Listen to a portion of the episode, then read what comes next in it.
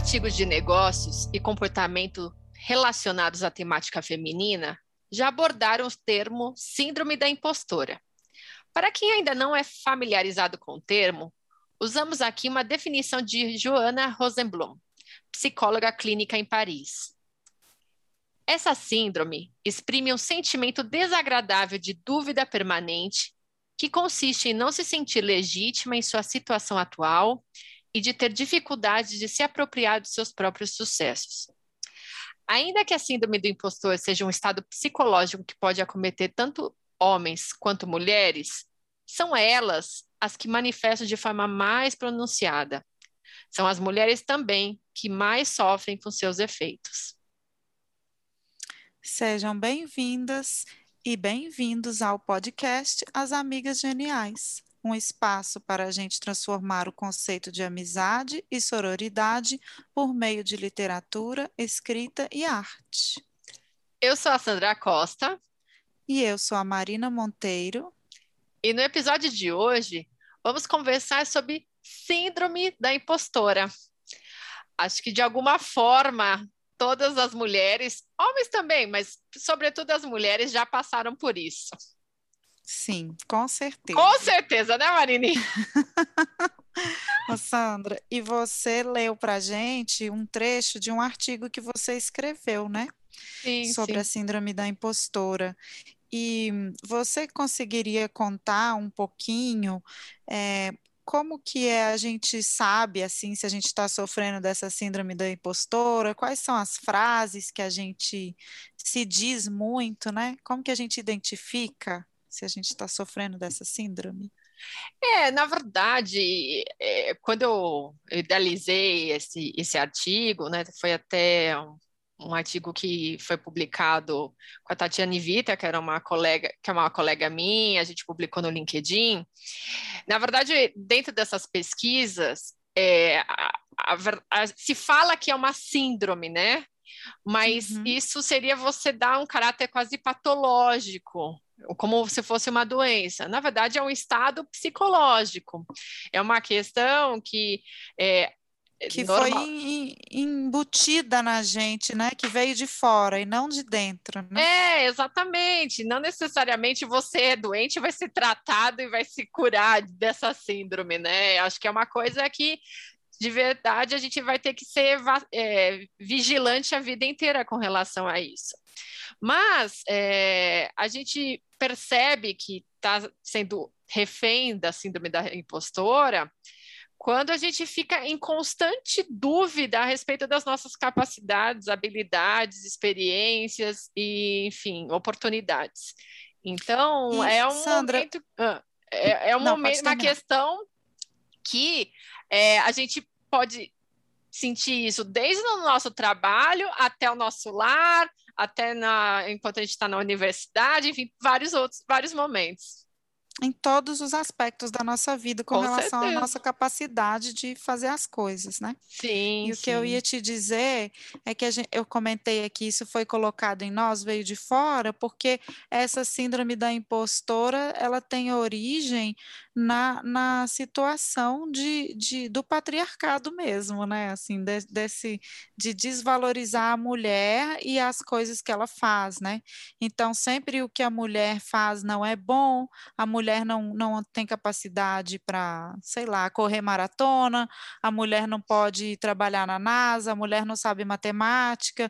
Então, isso é uma, uma, uma, uma coisa histórica, né? Que vem de gerações e gerações dessa superioridade masculina, achando que só os homens podem é, atuar no mundo de maneira eficiente e nós mulheres não, né? E aí isso determina o comportamento que vai passando de geração por geração, certo? Sem dúvida, e eu acho que é, justamente para enfrentar todas essas negativas, né, que a sociedade impõe sobre a gente, parece que a gente tem que se provar muito sempre, né?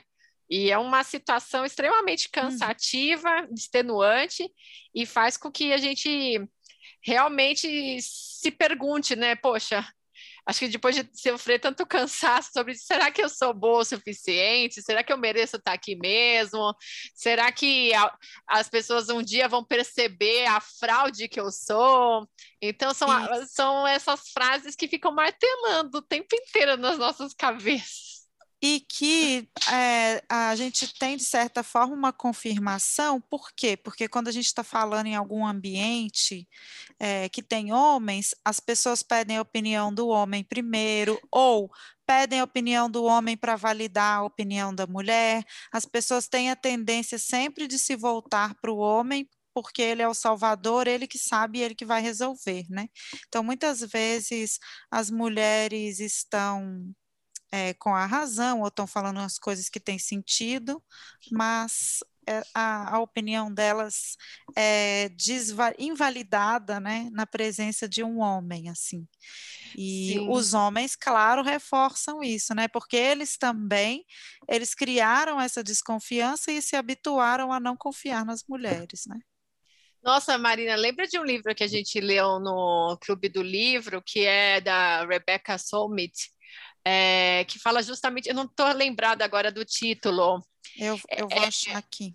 Então, só para contar para o pessoal, esse livro ele conta uma situação muito curiosa em que em um determinado ambiente está essa pessoa, né, a, é, essa mulher, a, a própria Rebeca, exato, e ela está ali falando de, do seu assunto de conhecimento, né, daquilo que ela estudou, enfim, e nisso chega um, um homem e começa a argumentar com ela e a interrompê-la e perguntar e, e falar ah, o que, que ela, ele estudou e o que ele aprendeu. E no final das contas, ele até cita é, um estudo, e aí ela fala: Poxa, esse estudo fui eu que fiz. Então é muito curiosa essa passagem, porque acho que é bem isso, né? É, é, é, é um constante, é, sei lá, uma um constante uma aniquilação assim, né? Das do pensamento. Do pensamento feminino. E aí, de fato, né, é comum que as mulheres se sintam é, meio que inseguras com relação às suas capacidades. Eu, eu acho que o que a gente leu no clube foi o. Eu não sei o nome dele em português, foi o Men Explain Things to Me. Ah, exatamente em português. É, é, é, é isso né? mesmo. Os, Os homens, homens explicam, explicam, explicam, tudo para mim. É, é, é.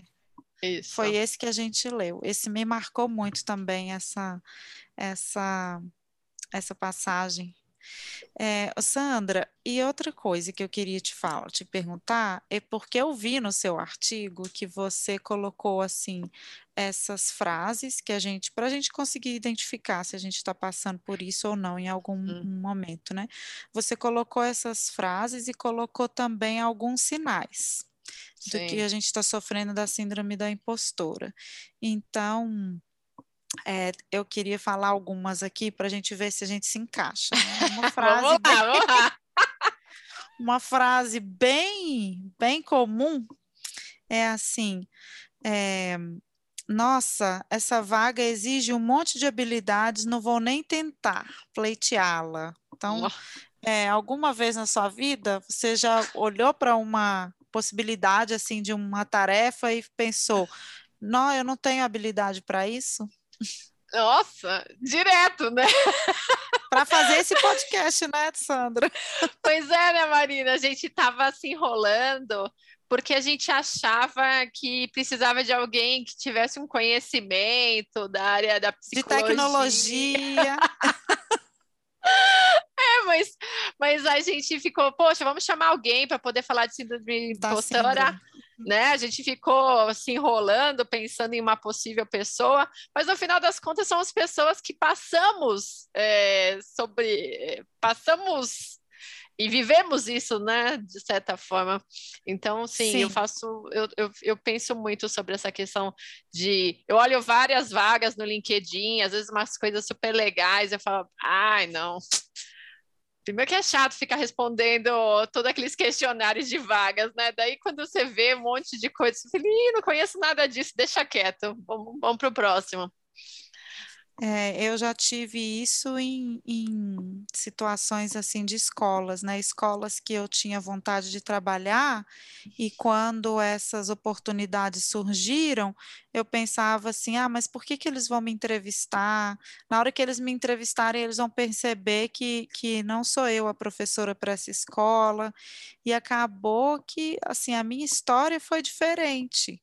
Eu sempre trabalhei, nas, consegui trabalhar nas escolas que eu tive vontade de trabalhar, mas esse sentimento nunca me abandonou de que eu não tinha as habilidades, ou, ou, a capacidade, o potencial que se precisava para trabalhar em escolas específicas, assim, que eu admirava, né?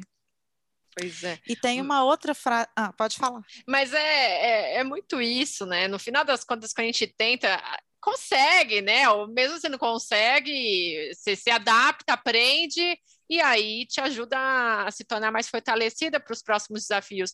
A questão é quando a gente fica meio, ai, não, e daí dá uma preguiça, né? Daí você fala que é preguiça e você uhum. deixa para depois. E acho que daí e, chega o ponto. E, e entra num círculo, assim, né? Um, um círculo mesmo de autodestruição, porque você fica com preguiça e você fala, ah, não, é por preguiça que eu não faço as coisas, é. né? E aí você, essa culpa aumenta e vai entrando num, numa bola de neve, assim, de sentimentos negativos com relação a si mesmo, né? Sim. que é mais ainda síndrome da impostora. Tem uma outra frase que essa eu sou a campeã dessa frase. Duvido que alguém pense essa frase mais do que eu, que é assim: imagina, essa atividade era tranquila, o resultado nem foi grande coisa. Todo o elogio que eu recebo com relação a qualquer coisa que eu faça, eu, eu eu falo isso. Nossa, que é isso? Não, isso, não, isso, não é, isso não é nada, qualquer um consegue fazer. Que é isso? Não me demandou nada. E, e muitas vezes que meu marido me viu respondendo assim, ele falou assim: Mas você é professora há quantos anos? Olha quantos anos de experiência você tem. Ou você escreve há quantos anos? Para você é, parece fácil, mas você está a vida inteira treinando isso, né? Então, sim, demandou sim todos os cursos que você fez, todas a, a, toda a experiência que você adquiriu ao longo da sua vida, né? Não é que não demandou nada. É que demandou tanto, você já se preparou tanto, que agora você acha que não tem é, muito esforço, né, para realizar essas atividades. E você, essa te pega? Nossa, é, com certeza. E acho que isso é muito é muito forte quando eu escrevo também, Marina. Eu, eu, eu falo assim, poxa, mas escrever crônica é falar do meu cotidiano. Né? Quem está Porque... interessado no meu cotidiano?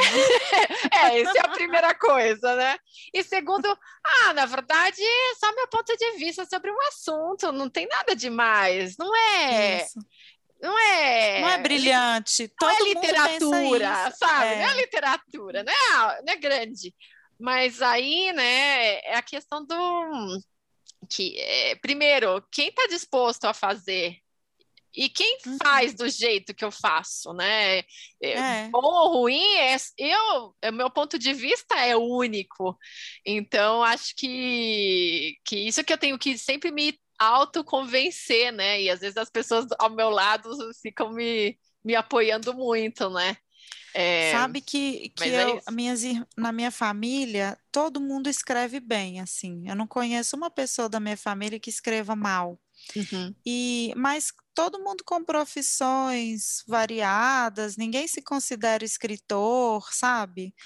E eu vejo quando minhas irmãs escrevem super bem, textos lindíssimos, assim, coisas comoventes, escrevem para mim, escrevem na escrita do dia a dia, na rede social, mas sempre coisas bonitas, assim. E quando elas me elogiam e falam, ah, você escreveu uma, uma crônica tão bonita, eu adorei isso que você escreveu, você escreve muito bem, eu penso assim, ah, mas vocês também escrevem, tipo, não é nada demais, sabe? Mas, e fico sempre pensando assim: não, vocês escrevem muito melhor que eu. Olha esse texto aqui que você escreveu, eu nunca escrevi isso. Eu sempre fico pensando isso a respeito das minhas próprias irmãs que estão me elogiando, assim. Então, sempre trazendo aquela aquela modéstia, essa modéstia, né, de não aceitar o elogio ou, ou achar que o que você fez não é para tanto, né? Não é. merece tantos elogios. Sim, e Sandra, sim. também tem essas quatro, essas quatro é, como que a gente vai chamar? Sinais, pode ser. Sinais, isso. Quatro sinais de que você está desenvolvendo a síndrome da impostora. Eu já penso assim, que todas as mulheres do mundo, em algum aspecto da sua vida, têm a síndrome, sofrem da síndrome da impostora, sabe? Uhum. Eu não penso que tem mulher que não sofra disso. Em algum aspecto ali no cantinho dela, no quarto antes de dormir, tem algum tem algum algum aspecto da vida que ela se sente devedora ou não tão capaz igual ela gostaria, né? E um desses sinais é a modéstia, Sim. que a gente acabou de falar, né? Que é diminuir o impacto dos, dos nossos esforços e reduzir nossos méritos, que a gente Sim. acabou de falar, né? O outro é a procrastinação Sabe que foi assim que eu descobri que eu sofria de, de síndrome da impostora? Uhum. Porque eu também sofro de ansiedade, muito, sim, muito bem, bem forte. Uhum. Às vezes eu falo transtorno de ansiedade crônica, né? E eu não sei aonde que eu me encaixo, síndrome do pânico. Eu, sinceramente, não sei exatamente onde que eu me encaixo. Eu acho que eu já senti um pouquinho das coisas ruins, mas às vezes eu vejo alguém relatando de, um, um, um, de uma crise de pânico que teve muito forte e eu não cheguei em certos pontos tão graves, né? Uhum. Mas sinto isso. E eu descobri que um dos sintomas da ansiedade é a procrastinação. Porque a pessoa ansiosa, ela quer fazer tudo perfeito.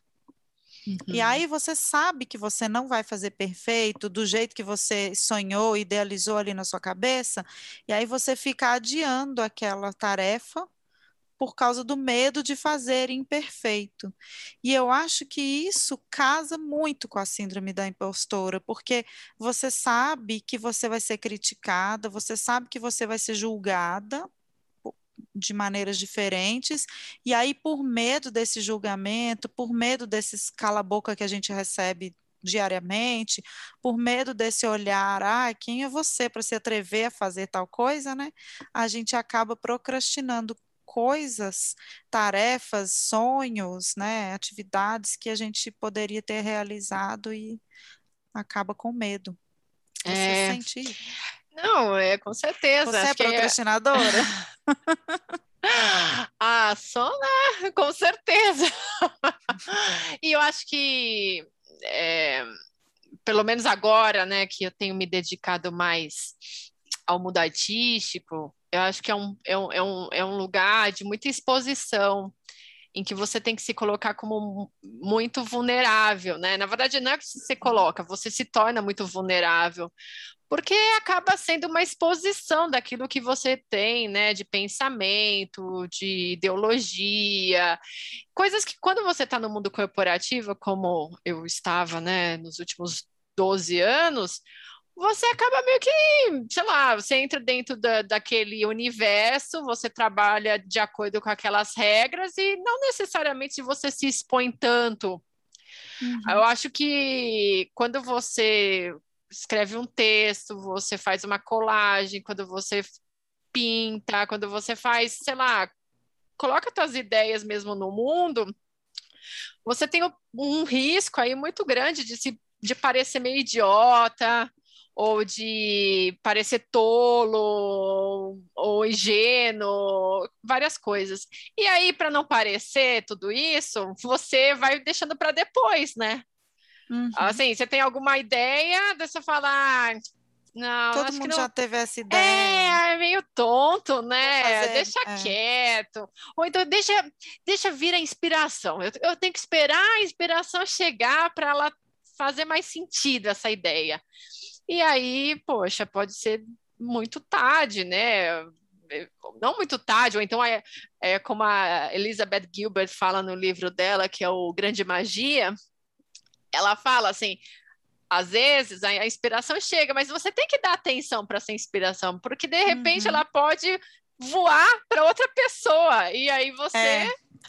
Você Aí você perde. vê alguém realizando aquilo que você tinha pensado e você fica ali de, de como é que é, de mãos vazias, com cara de tacho, porque Sim, você porque... pensou aquilo e você não realizou, e olha só, poderia é, ter realizado. Então, mas é, acho que é super normal a Marina ter mesmo essa procrastinação e claro, né, isso que você falou de querer ter tudo perfeito, é, a gente também se engana um pouco, né? Será que a gente quer tudo perfeito? Ou também é, é só uma, um medo de, de, a gente fazer o imperfeito que a gente vai fazer sempre e, e sei lá, levar uma esculhambada do mundo, né? E tem também, Sandra, para mim foi um aprendizado muito grande quando eu comecei a escrever meu blog, porque uhum. eu leio o primeiro texto que eu escrevi e todo mundo me elogiou demais com aquele texto. E assim, ele é ruim, entendeu? Mas eu só, eu só, eu tenho essa visão porque a minha escrita amadureceu, né? Para a uhum. pessoa que eu era dez anos atrás, o texto era bom. Pro, pro, eu não escrevia há muito tempo, não tinha hábito de escrever com mais constância igual eu tenho agora. Então, hoje eu consigo olhar para esse texto e falar: está aqui uma semente de algo que pode virar um bom texto, né? Então, eu penso assim, e, e olho quantas pessoas falaram: nossa, que texto legal, você escreve bem demais e tal. Então, assim, o nível de exigência, a gente acha que o nível de exigência das pessoas é igual ao nosso, ou um nível muito maior, né? É. E a gente, fica, a gente fica achando que os juízes que vão julgar nossas obras têm um, um, um nível de exigência muito grande, mas as pessoas, na verdade, não estão tão ligadas nesse perfeito assim que a gente fica preocupada, né? E com relação à arte, é, quando eu comecei a fazer as colagens também, eu fiquei encantada e eu tive um sentimento que eu nunca tive na vida, assim, que é de achar o máximo tudo que eu faço. Mas não é porque eu achava que a minha arte estava maravilhosa e eu era, sei lá, um novo Kandinsky, um novo Matisse fazendo colagens, não é isso. É porque eu adorava, eu gostava tanto de fazer que eu achava o máximo ainda acho tudo que eu faço de colagem, eu acho o máximo que eu fiz aquilo que eu me dispus aquele tempo, que demanda um tempo de cortar, de colar, de montar, assim, é um trabalho não é um trabalho assim rapidinho, né? É um trabalho que você se envolve. Uhum. E esse trabalho, esse envolvimento e o resultado final, eu sempre acho legal, eu sempre gosto. Eu, no final eu acabo sempre achando bonito. Então, ela fez para mim uma, uma, um trabalho bem terapêutico, assim, de eu, de eu aprender a gostar das coisas que eu faço, sabe? Por, por de eu ter prazer e gostar e fazer algo sem obrigação de agradar alguém, sabe? A hum. colagem me trouxe isso.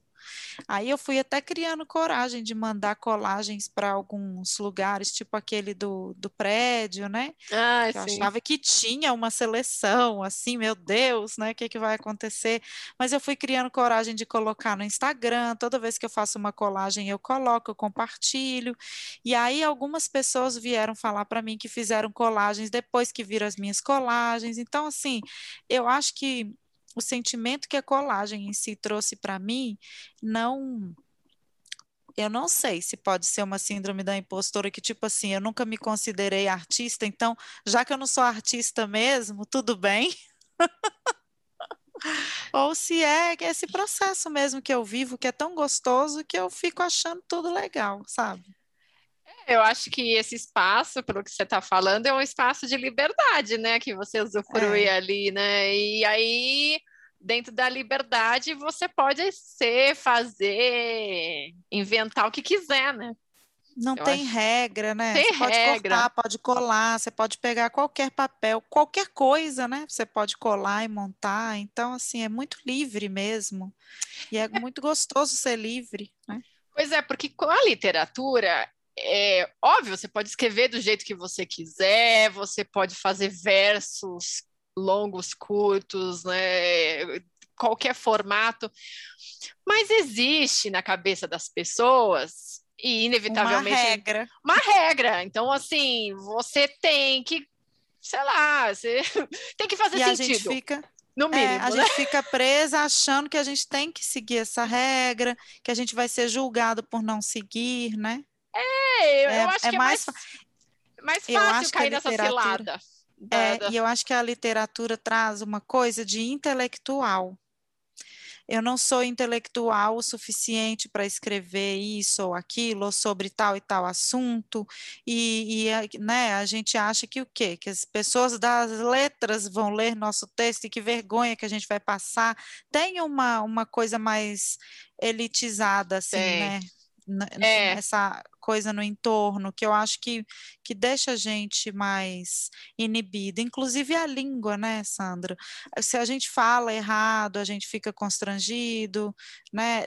Tem preconceito com as pessoas que falam errado, com as pessoas que escrevem errado, então já tem também esse tabu construído em torno da língua, né, que, que ajuda a aumentar a insegurança. É. E aí tem uma coisa, Sandra, que se chama overthinking, que é pensar demais sobre determinado assunto. Ai, meu Deus. E nem a gente é ficou pensando normal. aqui para fazer esse episódio. Ai, mas nós vamos falar, gente, sobre a síndrome da impostora. Vamos convidar pessoas que entendem sobre o assunto. E a gente pensou bastante até a gente resolver que primeiro a gente ia falar só a gente, né? Depois uhum. a gente pode convidar pessoas que vão falar dessa questão histórica, que vão falar da questão psicológica, claro, com muito mais propriedade que a gente, porque elas estudaram, né? É. É, especialistas nisso. Mas nós passamos por isso, né?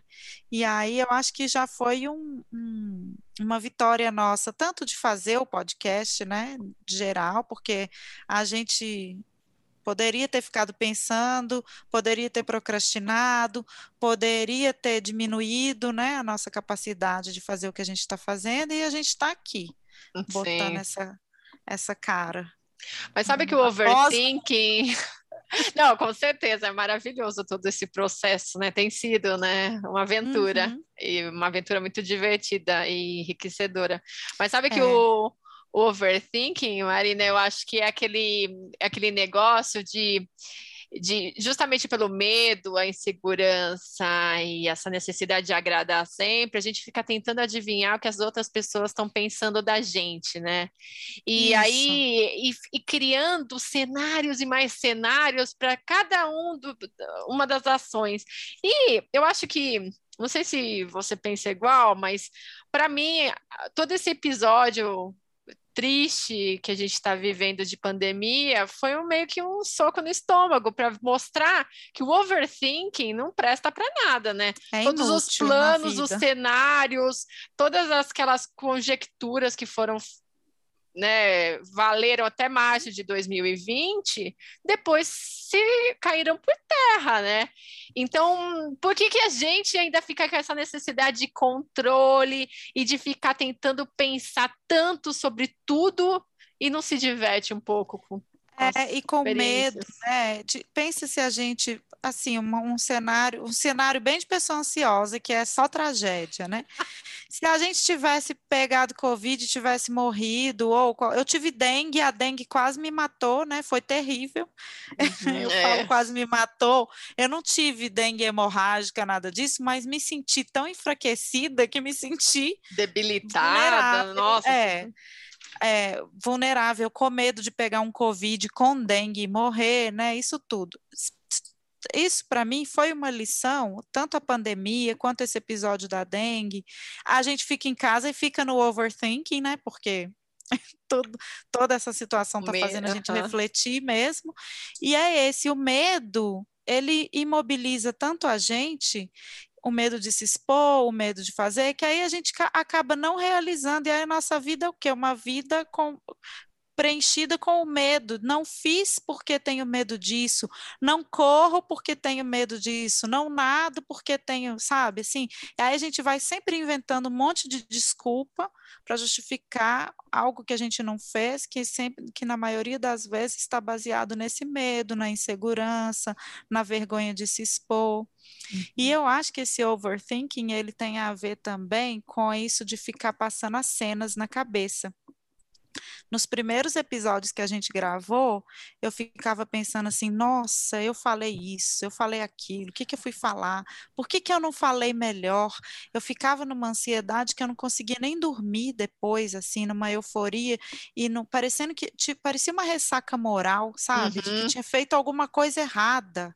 É. E aí eu pensei, gente do céu, é só eu tava batendo um papo com as pessoas, né? Sim. Isso não é nada. É, mas nossa, eu, eu, eu, me vejo nisso também, Marina. Mas é por isso que eu nem ouço mais os, os episódios, viu? Eu, porque senão eu fico depois falando, pensando. Nossa, sabe por que, que você gagueja tanto?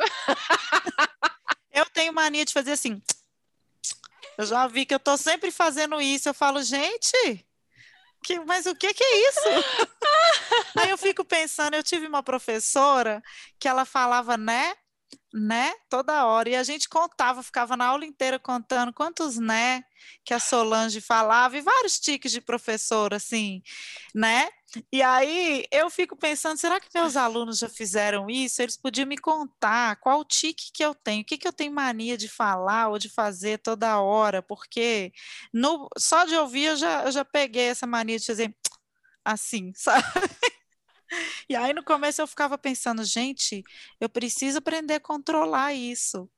Aí eu, aí eu penso, gente, mas são 43 anos falando desse jeito, né? Eu vou, sofrer ou eu vou me divertir, né? O que, que eu vou escolher?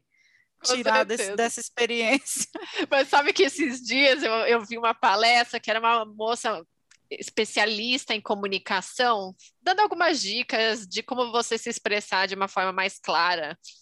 E aí ela fala um pouco dessas palavras que não, não tem sentido, né? O exemplo que você deu é perfeito. Né é uma palavra assim, é, bem. Nossa, que exemplifica bem aí, né? E aí a pessoa que veio seguinte, uma outra mulher, foi falar de um outro assunto, e depois ela, ela começou a falar tantos nés e acho que ela ficou nervosa porque a anterior falou que aquilo era um vício de linguagem. Aí? E aí as pessoas, eu imagino que na cabeça das outras pessoas, que nem eu, que estavam escutando, ficou ficou acordado claro. para isso. É, é, ficou em, em negrito, assim. Em evidência. Ai, coitada. e é. eu vejo que esse né, eu acho que eu falo ele também bastante, porque ele faz muito parte do, do mineirês. Uhum. Mineiro fala muito isso, né? Termina uma frase fala, né? Pedindo essa confirmação do outro, assim. Eu já reparei que mineiro fala muito assim. Uhum. Aí eu uhum. falei, gente, é, vai ser ah, assim. Ah, a gente é. vai ser assim, a gente vai ser feliz assim. Não, com certeza, tá maravilha.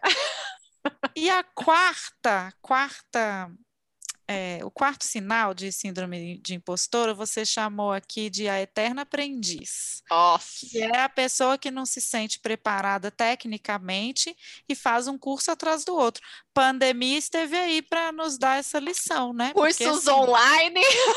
milhares. Eu, se, eu acho que todo o meu currículo da vida eu fiz nesses dois anos. Ô Marina, se você fez, beleza. E os que a gente compra e não faz? Você não teve isso também? Eu, eu passei por isso com dois cursos. Dois, que eu comprei, não fiz. Aí o tempo que o link ficava disponível era um tempo determinado. Eu falei, não, beleza, vai dar tempo de eu fazer, e não deu. E eu perdi e ficou a lição. Nossa, eu também, foram dois, e, e, pior que eu tinha até um mês, tinha aqui na minha meus post-its a, a, lembrança desses cursos que eu comprei e eu não assisti e estava ali assistir tal do curso.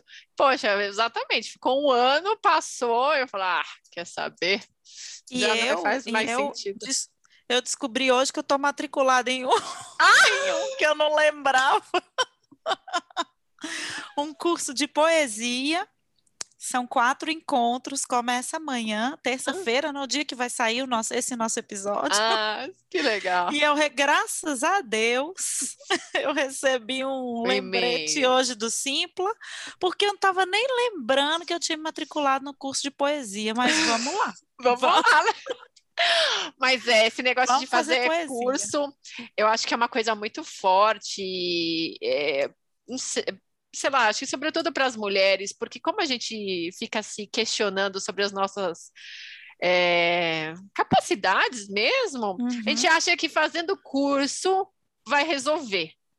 A gente acha que a gente, por exemplo, sei lá, tem uma vaga aqui para abrir garrafa. Eu nunca abri a garrafa.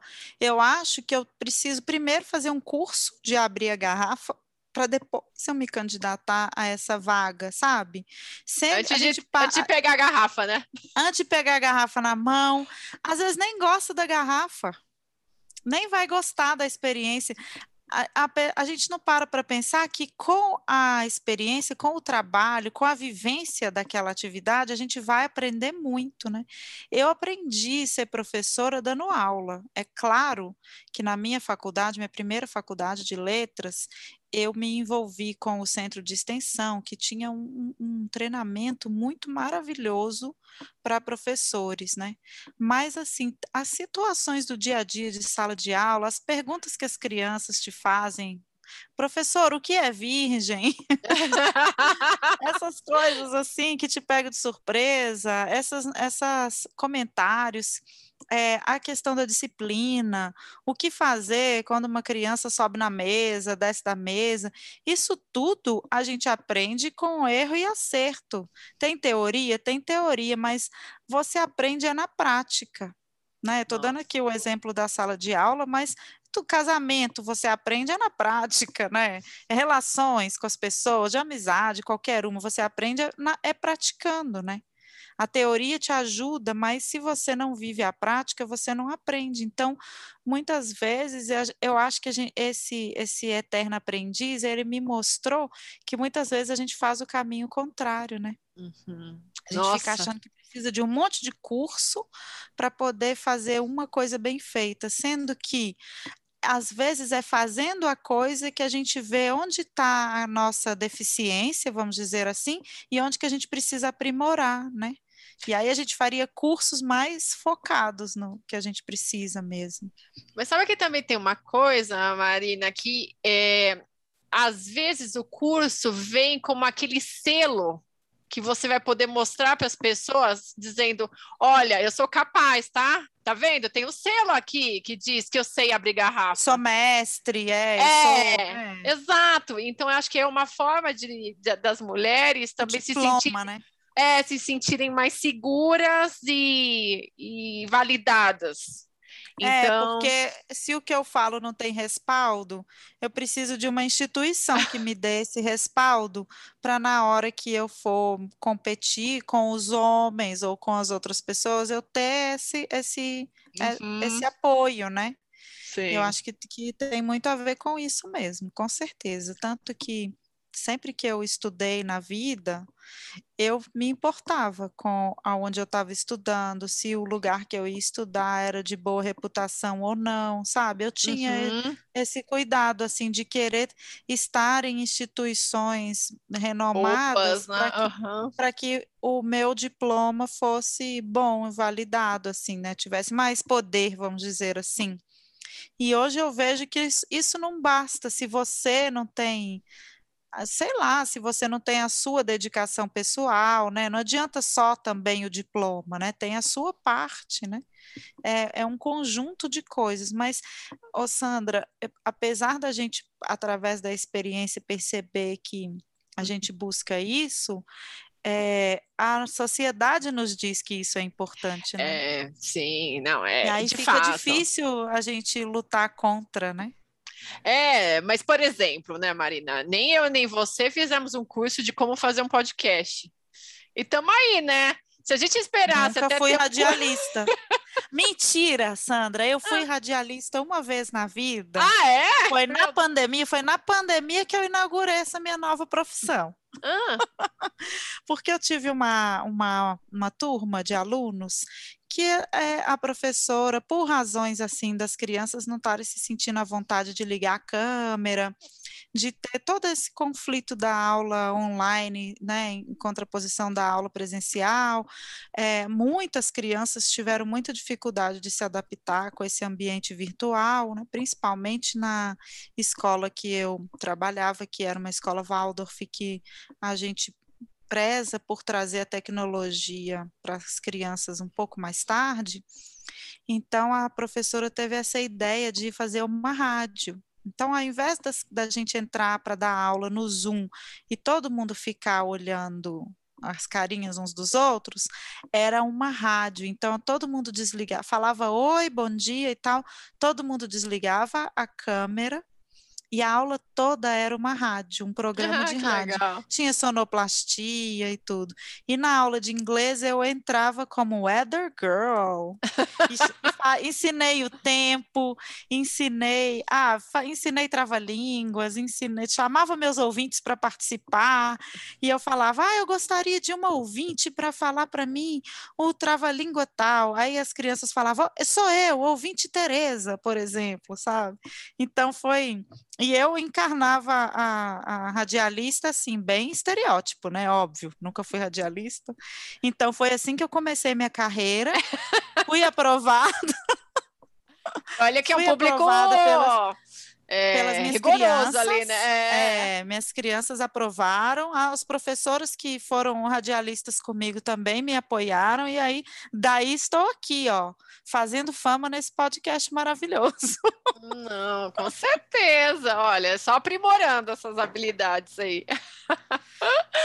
Ô, Maria, Mas eu acho que esse podcast foi um grande, foi um desafio que, que ajudou muito a gente ir contra, né, essa síndrome da, da impostora e enfrentar, assim, com muita alegria, né, eu, eu sinto isso, com leveza.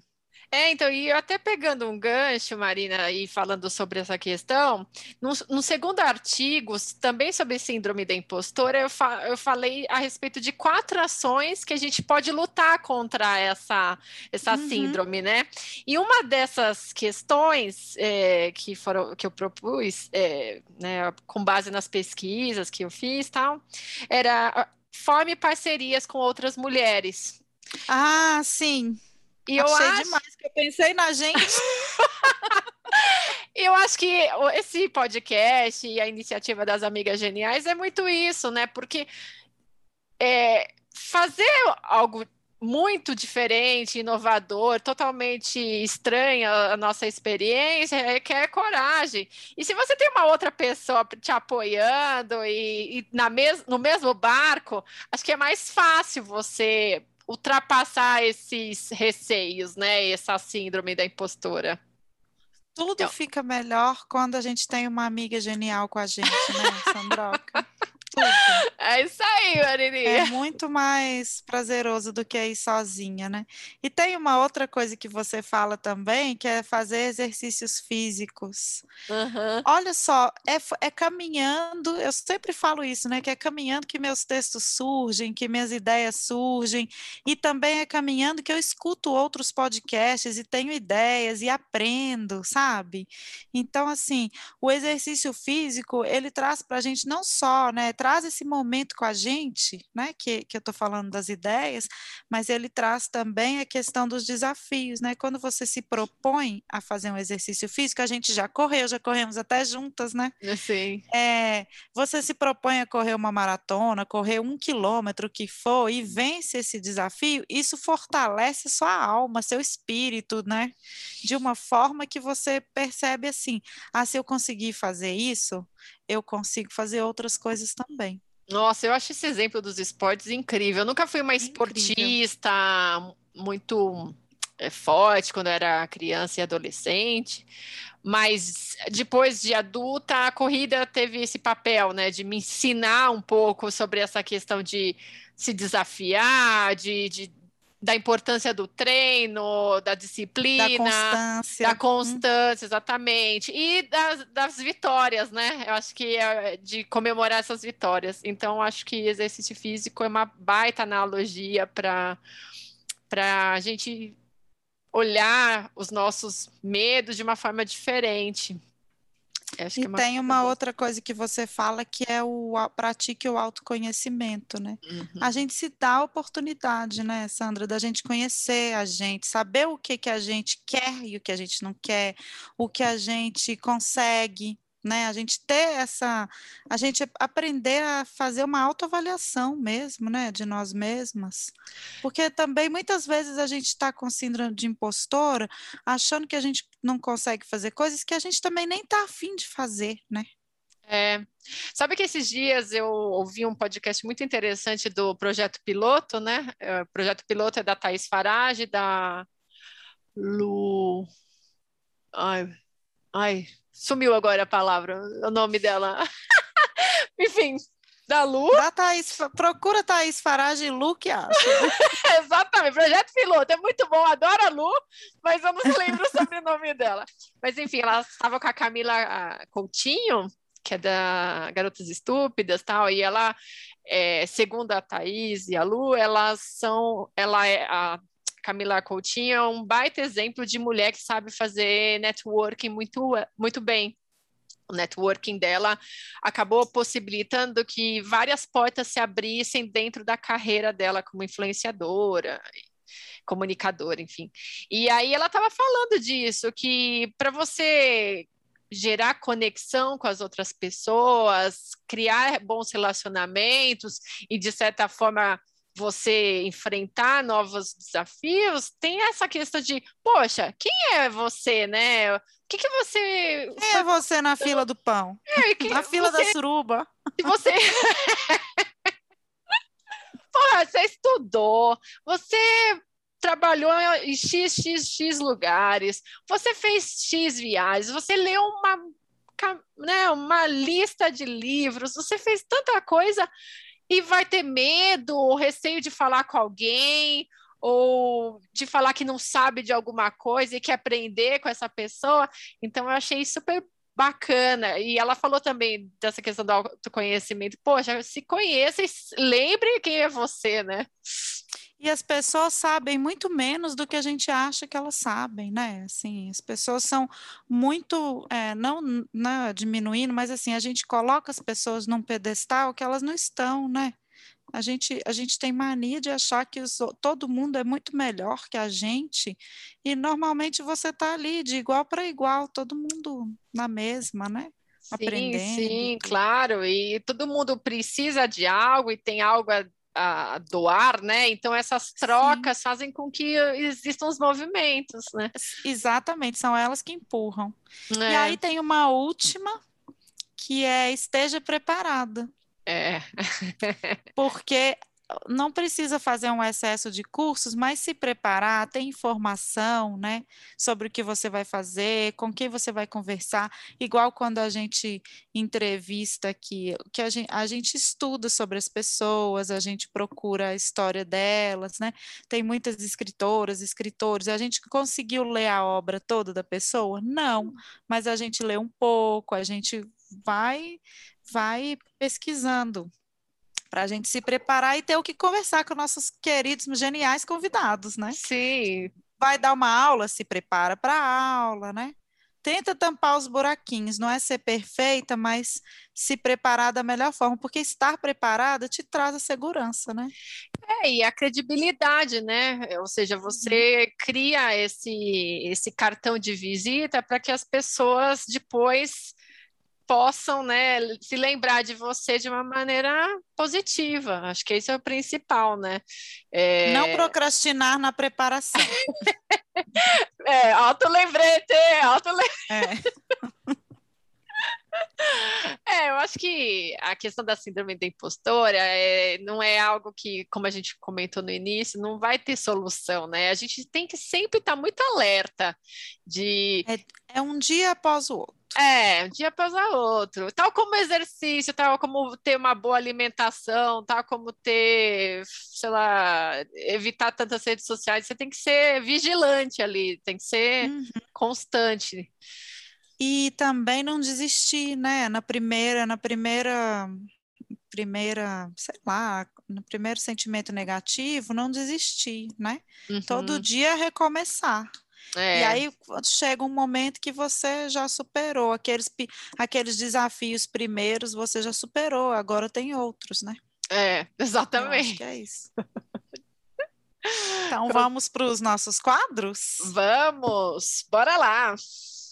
O nosso primeiro quadro é O que me faz genial.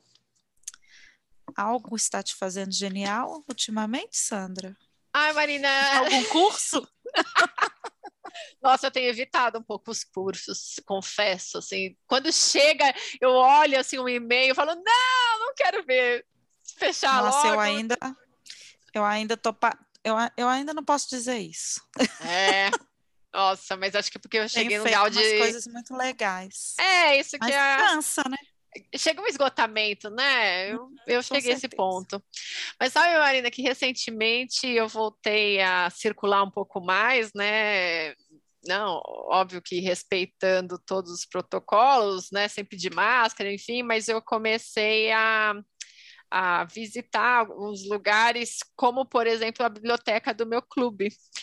E aí é um espaço tão legal, tão gostoso, porque só o fato de estar ali já me inspira, já me faz ter vontade de ler outras coisas e, e vejo exemplares de livros que eu já estava namorando e eu tenho lido. Então, é, para os últimos graphic novels que eu, que eu que eu tenho lido eh, são todos de lá. E hoje eu peguei esse daqui, não sei que o pessoal não está vendo, óbvio, chama.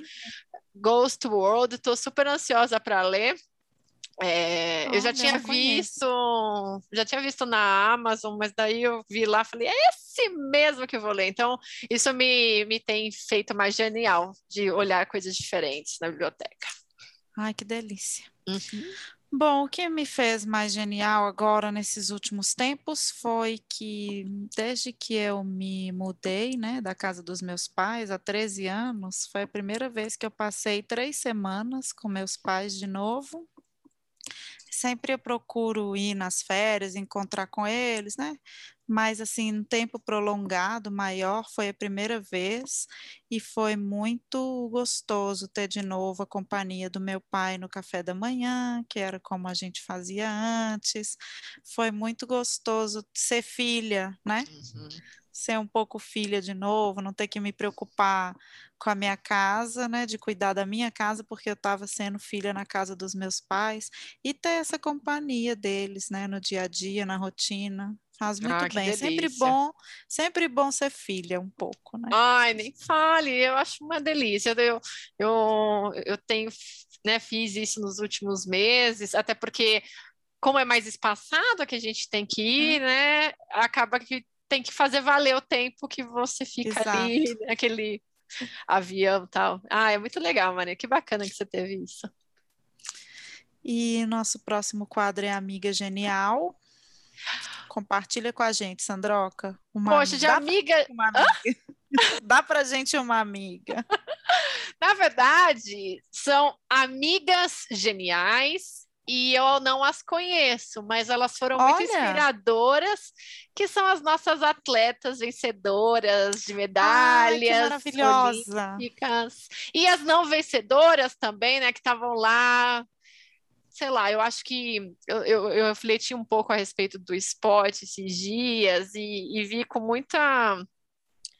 Sei lá, eu, eu, eu- artistas e esportistas não são só rimas, né? Eu acho que são duas Uhum. classes de, de, de profissões que são tão desvalorizadas no dia a dia, né? A pessoa tem que ter muita paixão, tem que ter muito, muito esforço para se levantar todo dia e, e treinar e ganhando uma merreca, né? A maioria deles Sem investimento. sem investimento, sem ter muita constância, né? Vira e mexe, eles acabam tendo que. é, levam umas surpresas aí, umas rasteiras. Então, a, é, as minhas amigas são as mulheres atletas, que foi tão gostoso assistir as Olimpíadas, né? Eu assisti alguns jogos, foi tão gostoso. Foi, eu vou com você nessa, mas não só das mulheres, os homens também, porque é, foi tão emocionante, né? Ai, Ver o Darlan, aquele do, do lançamento de peso, né? Não sei como é que chama aquele esporte. Nem, nem assistindo as Olimpíadas eu aprendi o nome do esporte. O Isaquias. Me Ai, eu assisti o Isaquias. Ai, o demais. menino do box, que eu esqueci o nome dele Alisson, agora. né? Acho que é Acho que é Alisson, né? Eles me emocionaram muito. Eu acompanhei o Douglas Souza do vôlei igual novela, assisti ah. todos os stories dele, tudo. Ele é engraçadíssimo, ele me divertiu demais, demais. E no dia que eu vi a Raíssa no skate, né, no começo ainda das Olimpíadas, eu falei para o Andrés, Andrés, nada mais que acontecer nessas Olimpíadas vai me emocionar tanto quanto essa menina de 13 anos. Mas aí depois teve Rebeca ah. e teve tudo, teve a, a menina da natação também, sensacional da maratona aquática. Maratona aquática. E as Foi tenistas, Marina? As... Ah, as tenistas, tenistas, porque assim, as meninas eu... do vôlei de praia, né? Todo mundo assim. E aí é. eu, fui, eu vi uma, eu vi uma estatística, Sandra, que me assustou. Eu nem lembro a fonte agora, mas que dizia que 42% dos atletas brasileiros que foram para as Olimpíadas vão com vaquinha que eles fazem entre os amigos e a família. E isso é muito triste, né? Da uhum. gente ter esse, a gente as Olimpíadas é, de todo ano, mas desse ano principalmente, escancararam né, o potencial que a gente tem para tanta coisa no nosso país e, e, que, e, e esse potencial desperdiçado, né? Uhum. Porque a gente tem uma amostra pequena ali nas Olimpíadas, né? Nosso país é muito grande, é o nosso povo é capaz de muitas, muitas medalhas em muitas áreas, né? Sim, sim, sim. Então eu também vou nessa, amigos geniais, nossos atletas olímpicos e aguardando as Paralimpíadas. Né? Ah, com certeza, que daí são outras histórias e muita mais, muita... mais choro pela frente. É, muita inspiração, superação, foi isso incrível. E uma genialidade de Jirico, você tem? Ai, tenho, Marina. Usar mal o fio Sandra? dental. Usar mal o fio dental. e, não é o, e não é o biquíni, não, tá? Eu também não sei usar. Também nunca fui boa, né, no biquíni. Não, nossa, pra mim é biquíni de velho. Mas não, é o fio dental mesmo. E aí fui no, no, dentista e tive surpresinhas. Então, pessoal, você bem fio dental. Arrasou. Olha, genialidade de Jirico, já que a gente está falando da nossa intimidade aqui, né? eu, eu, eu brinquei muito com a minha irmã, nossa garota propaganda, essa semana que a gente passou juntas, porque eu descobri uma calcinha de vó maravilhosa. Vou até fazer o. Ah, eu já quero! Um patrocínio, vou pedir o patrocínio aqui, chama Insider, a marca. Comprei no hum. Instagram. Maravilhosa, melhor calcinha de vó que você vai vestir na vida. Nossa. E ela é daquela aqui, compridinha, hot paint, assim, ó. Ah, ah é, uma, é uma, é uma vida, né? E aí eu, eu, eu apresentei para minha irmã e a gente tá assim, nós duas amando a calcinha de vó. E aí o marido dela passou pela área de serviço, que dá para ver a da vizinha, que é uma vizinha já mais senhora, e falou assim: ah lá, a calcinha da senhora é menor que a sua. Aí eu falei, poxa vida, gente, eu estava achando que essa calcinha de vó, além de confortável e é hot paint, que ela era tão elegante, e meu marido falou assim, elegante? Tudo que uma calcinha não deve ser Aí eu falei, poxa vida, eu achei que dia e noite nós duas estávamos arrasando nas fantasias de vocês, com nossas calcinhas de vó elegantes e confortáveis. E aí brinquei, a gente, eu, brinquei e falei assim, então compra uma lingerie para para o meu cunhado, falei para o Andrés, dá para o Leandro uma lingerie de presente, pede desculpa e fala que é para pedir desculpa pela minha esposa, você, nós estamos presenteando a sua mulher. Aí eu falei para minha irmã, pelo visto é só a gente que está gostando da nossa calcinha, que é o que interessa, né, Sandra? Vai ficar 24 horas, né? Sei lá, X horas Não. com a tal da calcinha, pelo pra amor de Deus. Né? é calcinha de vó. Ah, eu também acho. Calcinha de vó. Calcinha grande. Calcinha, calcinha da senhora vizinha é só para momentos de lazer. Bem pontuais. Bem, assim, é para pôr e tirar. e uma dica genial para gente, Sandroca? Ai, Marina, eu, rec eu, recentemente li um graphic novel, um quadrinhos, da Majane Satrapi, que é a mesma do Persepolis, que chama Frango com Ameixas. Ai, ai, eu achei sensacional, porque conta também uma história familiar, mas uma história curta, é, uhum. é, bem menor que o Persepolis, conta a história de um homem, esse tio avô, que ele, por conta de um episódio né? Na verdade, ele quebra, né? O, o, instrumento, ele era músico, o instrumento dele quebra. E aí ele fica tão desolado que acontece o episódio, enfim, e aí muda totalmente a vida dele. E é um pouco fala um pouco de que, das questões mentais, né? Um pouco de depressão ali uhum. e como que que está por trás disso, né? O que, que é o pensamento? Eu achei incrível, Marina, muito legal. Ai, que massa, quero Porque ler. imagina Satrap, todos, né? É uma delícia é, ler. E é, é o mesmo estilo. Nossa, muito legal. Bom, a minha dica genial é Tatiana Salem Levi. Hum. Eu já tenho vontade de beijar o pé dela desde que eu li O Mundo Não Vai Acabar. Eu achei a é escrita verdade. dela fantástica, eu achei ela uma escritora sensacional. E aí agora eu comecei hoje e já estou terminando de ler Vista Chinesa. Hum. Puta que pariu! Nossa, pois é, falam que é, mas é, é pesado mesmo?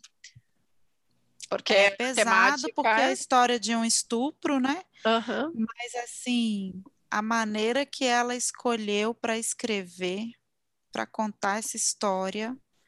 É assim impressionante, que escritora maravilhosa e assim que que, que história, né? pesada e como que, que a como que a literatura é maravilhosa, né? Em, em, nos contar histórias que a gente nem gostaria de saber pela, pela tristeza, mas que são tão importantes para nossa para nosso aprimoramento mesmo como ser humano, né? Uhum. Então, ai, nem sei o que dizer. Eu tô assim, eu tô eufórica uhum. com esse livro. Ai, eu não demais, acabei, né? faltam umas 20 páginas, mas assim, sensacional. Tatiana Salem Levi, também, se quiser casar comigo, eu caso. Já tá aí na rede, hein? I do. Sem síndrome então, da impostora, né, Marina? Tem, filho, a hora que ela quiser, tô dentro. Então, para finalizar, a gente gostaria de convidar nossos ouvintes e os nossos ouvintes geniais para participar do nosso clube de leitura, As Amigas Geniais. Lembramos também que toda terça-feira tem podcast novo, com entrevistados geniais, ou a gente que é genial, né, Marina? Falando sobre. Demais. Ai, super falando sobre literatura, arte e com muita inspiração. Se... E eu já estava me esquecendo de dizer que os nossos eventos do Clube de Leituras Amigas Geniais estão sempre abertos no Simpla. É só Sim. acessar o nosso link na bio, as Amigas Geniais no Instagram e se inscrever. Ai, gente, é muito fácil, é super tranquilo e é, vale a pena participar dos é nossos eventos. É muito eventos. gostoso conversar com nossas amigas geniais. Sim, e se vocês quiserem continuar essa conversa de hoje, com sugestões, comentários, experiências, ou ainda se vocês têm convites para mediações ou conversa sobre leitura, é só entrar em contato com a gente no arroba As Amigas Geniais no Instagram ou pelo e-mail asamigasgeniais.gmail.com. Esse foi mais um episódio do podcast As Amigas Geniais, um podcast para ser amiga, um podcast para ser genial.